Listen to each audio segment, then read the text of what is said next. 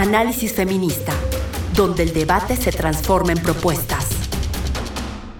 Y hablando de derechos humanos, le damos la bienvenida a nuestra siguiente invitada, Verónica Morales González. Ella es oficial de comunicación de Tejiendo Redes Infancia pues nosotras estamos muy contentas porque este programa está destinado precisamente a las niñas de nuestro país, que son parte de la población que será festejada este 30 de abril. Pero, Nicay, pero ustedes hicieron un trabajo muy importante que es este datatón sobre niñez adolescencia 2023, que es parte de los trabajos de la Redim. Cuéntanos, ¿qué conclusiones llegaron en este esfuerzo colectivo, fundamental y tecnológico también?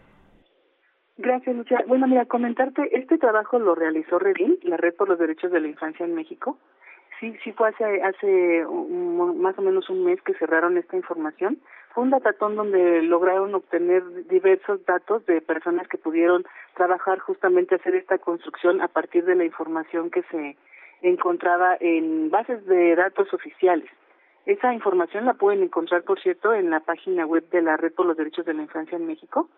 y, y bueno, comentarte quizá que nosotros desde Tejiendo Redes Infancia también pues hemos estado impulsando la importancia de poder considerar la información, considerar los datos para justamente poder eh, no solamente tener y realizar programas y acciones, sino además hacer cambios en la política pública a favor de las niñas, de las adolescentes, de la niñez en general, pero que es bien importante poder conocer esos datos para poder diferenciar cuáles son las necesidades que tienen estos grupos. Y, y bueno, me parece que es súper importante como lo, estás ahora haciendo en el programa y que ya también algunas organizaciones, instituciones están tomando este día del Día del Niño para, para decir es el Día del Niño y de la Niña, porque es bien importante mencionarlas para reconocerlas,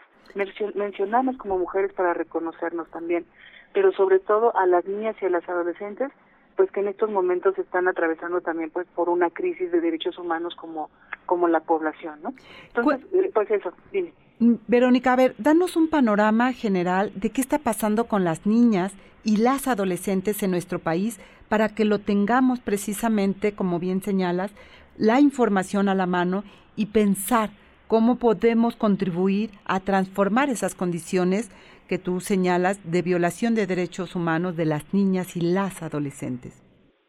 Claro, mira, me, atrevo a, a, decir también que la, la, lo que se está viviendo en México en la población de niñas y adolescentes no se diferencia mucho de América Latina, aunque hay otras condiciones, otras circunstancias,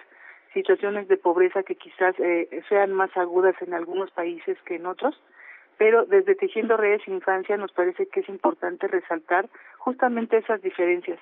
que en muchas ocasiones eh, pues son las que eh, agravan, a veces eh, minimizan las oportunidades para las niñas. Yo me atrevería aquí a destacar tres eh, acentos relevantes. Uno es el tema de la violencia, que hemos visto, sobre todo en nuestro país, pues se vive con, de, de manera más eh, de manera más más fuerte como una problemática más fuerte ahora en los grupos de poblaciones de jóvenes adolescentes sobre todo es, ese es un un, tema clave en la violencia tanto eh, familiar, intrafamiliar, como la violencia sexual, que también es un, un punto importante, y la violencia física de la que son víctimas. Tengo aquí algunos datos que, que, que justamente podrían ayudarnos a visibilizar. El 90%, de, 93% de las víctimas de violencia sexual en México tienen entre 1 y 17 años de edad y son mujeres el 88.8% de las eh, viven violencia familiar, también este rango de edad de 1 a 17 son mujeres, y el 54.2% violencia física. Entonces, estos son tres tipos de violencia que además generalmente son de personas muy cercanas y, eh, bueno, en el caso de las víctimas de violencia sexual, ahora debe ser ya un poco más del 80% de las personas que ejercen este tipo de violencia en contra de particularmente la población de niñas adolescentes, puede ser un familiar en muchas de las ocasiones o algún amigo cercano a la familia. Entonces ahí es bien importante poder estar atentas desde las familias, desde las, las mamás, los papás, las personas, las cuidadoras de las niñas y las adolescentes, poder atender en cualquier caso que vean alguna señal de, de, algún cambio que ellas estén pasando, poder hablar con ellas y lo, lo más importante que además se ha destacado mucho es creerles. Creer, creerles, escucharles y creerles. Y para eso también aprender a escucharles es súper importante, aprender a identificar sus emociones, sus eh, y sus reacciones frente a algo que les puede estar causando daño o dolor. Análisis feminista, donde el debate se transforma en propuestas.